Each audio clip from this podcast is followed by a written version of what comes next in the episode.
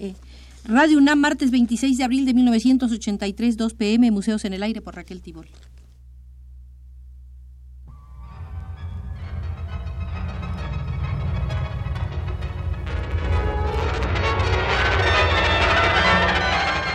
Museos en el Aire.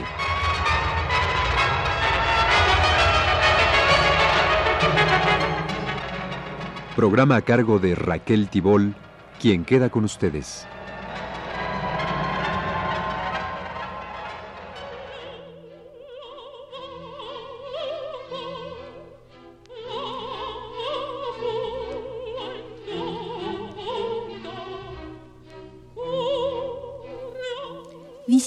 Hoy, si ustedes me acompañan, el Museo de la Estética y dentro de él la sala de una ofensiva estética desarrollada en la Unión Soviética entre 1956 y 1966, década en la que se producen una serie de trabajos que han sido analizados por el estudioso Tasalov y que en su conjunto suman varios centenares de títulos.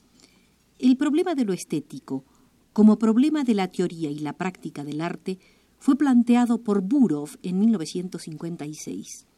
El desarrollo de sus razonamientos parecía sencillo e irrefutable. Si la estética de los años precedentes, fundamentalmente la del primer diseño de la posguerra, identifica el contenido del arte con el de toda realidad y por consiguiente con el de la ciencia, la política, la moral, y ve la especificidad artística del arte solo en la belleza de la forma, todas las desgracias se desprenden de la fórmula mecánica. Ideología más valor artístico, verdad de la vida más belleza. Además, si el contenido del arte no es estético y se reconoce como portador del efecto estético solo su forma, estamos frente a una reminiscencia de la estética kantiana. Lo uno y lo otro son resultado de la tergiversación de la especificidad del contenido del arte, de la especificidad de su objeto. Para evitar el antiesteticismo, el frío racionalismo, el carácter formalista, la inexpresividad emocional y la falta de convencimiento artístico del arte puramente ilustrativo, es necesario devolver al arte su contenido estético, lo cual únicamente puede lograrse haciendo renacer su función estética no falseada en la sociedad. La estética, escribía Burov en 1956, debería definirse como la ciencia acerca de la esencia, la naturaleza y la función de la conciencia estética en general y del arte con su más alta manifestación en particular. Sin embargo, no es difícil comprobar el carácter tautológico de este aspecto. La estética se definía a través de lo estético, lo cual requiere, en primer lugar, su definición. El hecho de que esta tautología estética fuera aceptada como una revelación y repetida muchas veces enfáticamente, se debe a que operaban con ella más en vista de la concepción del mundo que con objetivos artísticos y estético-teóricos.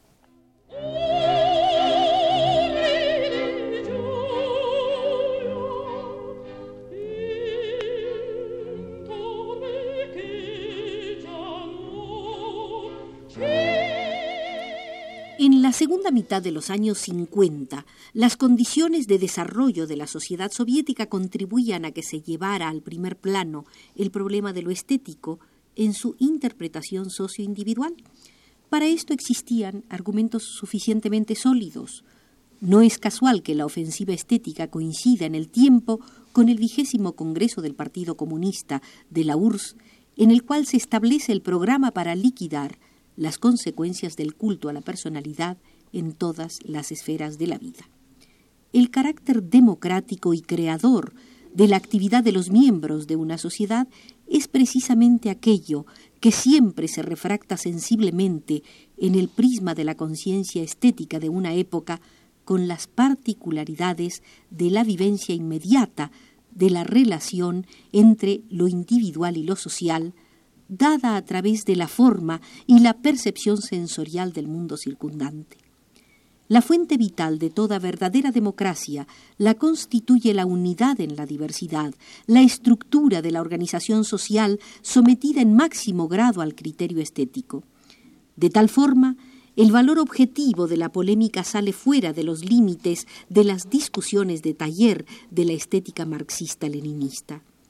Cualquier problema de estética, la naturaleza de lo estético, la esencia de lo bello, la interacción del contenido y la forma, la cuestión del valor artístico, el método realista, la relación entre el arte y la moral, el arte y la técnica, etc., era discutido en la URSS en primer lugar desde el punto de vista de las tareas de la nueva definición social del individuo en relación con las necesidades del desarrollo democrático y creador de la sociedad soviética en su nueva frontera histórica.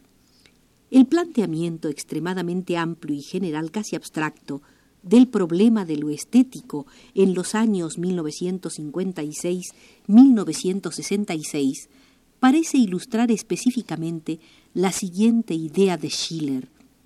El estado estético del espíritu pasa a ser igual a cero si se juzga por los resultados singulares de su manifestación y a la vez infinito y fructífero para el conocimiento y la moral si se juzga por el espacio infinito que él mismo crea para la libre autoconciencia y la autodefinición de la personalidad. Hasta aquí las palabras de Schiller. Sin embargo, el verdadero sentido ideológico de la dedicación a la esencia de lo estético no era específicamente consciente. El problema de lo estético se planteaba de manera superficial en relación con diferentes tareas locales.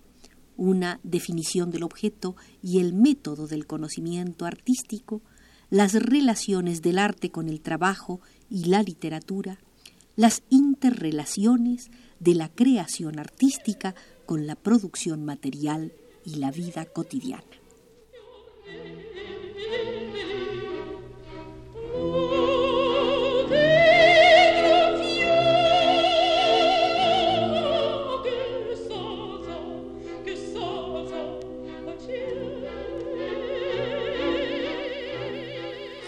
Sería una gran ingenuidad aceptar este carácter local y concreto como moneda totalmente válida y ver la importancia de las discusiones de 1956 y años siguientes solo en las conquistas puramente utilitarias de la nueva teoría. Se suponía, por ejemplo, que el gran interés por lo estético se debía al papel creciente y nunca visto de la belleza y del arte en la etapa contemporánea de desarrollo de la sociedad socialista. Sin embargo, en los años 20 y más aún en los años 30 y en el primer diseño del periodo de posguerra, el arte desempeñó en la vida de la sociedad un papel no menor que en el periodo del 56. En los años 30, la estética práctica tuvo un gran peso social, aunque teóricamente no fuera específicamente proclamado y en medida significativa penetró en la percepción del mundo de las masas. En el periodo que sigue a 1956, se hablaba en la Unión Soviética precisamente del papel de la estética sirviéndose de lo estético, ante todo con fines de autodefinición ideológica. El carácter concreto y la efectividad de la teoría estética, el grado de influencia directa de ésta sobre el arte y la conciencia estética de las masas fueron menores que en los años 30. En la discusión hubo exceso de puntos de vista sobre la esencia de lo estético. Se dio una compleja inutilidad de la polémica, donde todos discutían entre sí como si premeditadamente ignoraran las verdades ya alcanzadas y repitiendo incesantemente lo que ya se había dicho anteriormente. Pero a la vez se cumplió con una cuestión de extrema importancia para la estética una nueva autodefinición de la teoría y de los teóricos en relación con el estado precedente de su ciencia.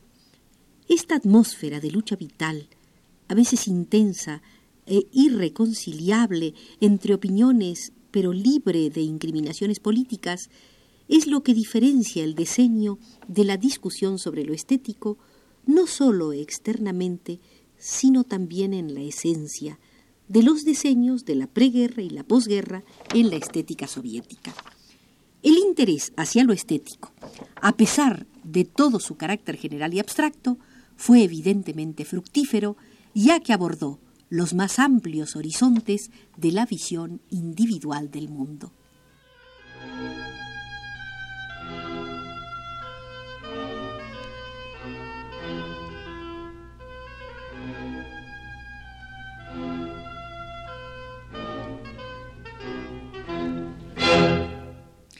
Saltan a la vista el carácter abstracto y el ideologismo de las teorías de lo estético. Construcción de concepciones generales que pretenden resolver todos los problemas exclusivamente dentro de su lógica teórica. El movimiento no de la vida hacia la teoría, sino de la teoría hacia la vida. El alejamiento de los problemas concretos de la práctica artística contemporánea y la no consideración de estos dentro del sistema de premisas teóricas la especulación, el culto a las citas como medio fundamental de desarrollo del pensamiento, un evidente o disimulado carácter preceptivo. Pero estos atributos deben verse como una consecuencia lógica del amplio interés práctico que caracterizó a esta situación. Era necesario limpiar el campo antes de abrir en él nuevos surcos y dedicarse a una nueva cosecha. La teoría estética, relacionada ante todo con su tradición más cercana, no siempre tuvo conciencia de las causas objetivas que la obligaron, contra su voluntad, a llevar a cabo este trabajo necesario. Sin embargo, las causas objetivas existían e imperceptiblemente, pero con una férrea rigurosidad, actuaban sobre la conciencia del teórico. La más importante, por ser la que expresaba la transformación de todo el cuadro integral de una visión del mundo es indudablemente la desaparición histórica del culto a la personalidad y de sus atributos característicos en la vida social. Pero actuaban y continúan actuando otras causas que influyen directamente sobre la conciencia estética en general. La desaparición de la ideología de la representación formalista inherente al culto de la personalidad ideología que contribuía en gran medida al arte ilustrativo y al principio de ornamentación. La necesidad de eliminar esta carga y mantener una actitud ante la vida desde posiciones más sensatas, no fetichistas. La presión de las necesidades objetivas del nuevo progreso científico y técnico que requieren la máxima racionalización del conocimiento científico de la realidad y de los métodos de producción. La estética, relacionada con los principios universales de toda constitución de formas, se enfrenta a la necesidad de asimilar la esencia de sus nuevas relaciones con las esferas de la ciencia y la técnica. La liquidación del fachadismo social lleva radicalmente hacia un primer plano el factor medio social y su organización. Aumenta considerablemente la importancia de la esfera del tiempo libre de las grandes masas trabajadoras, su formación funcional y metódica. Se tiene en cuenta las tareas de la construcción masiva de viviendas y la nueva formación del medio para la vida cotidiana, la asimilación de la función sociológica y artística de los tipos masivos de la actividad artística, a saber, televisión, producción de objetos bellos para la vida diaria, la educación masiva a través de los medios artísticos. La nueva definición de las relaciones entre el arte y la vida real. Precisamente, estos factores encarnaron en todo su conjunto la nueva demanda social a la estética soviética del período entre 1956 y 1966, demanda cuya exigencia debe satisfacer la estética para ser, en las nuevas condiciones, una disciplina verdaderamente vital y relacionada con la concepción del mundo.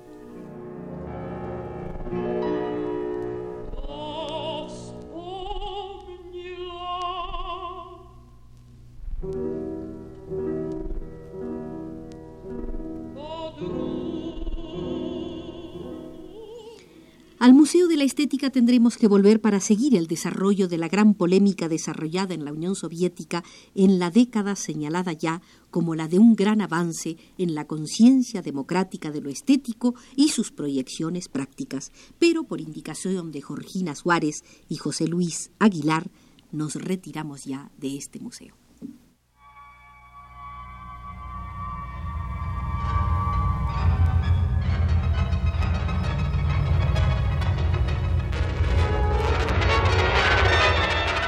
Este fue Museos en el Aire.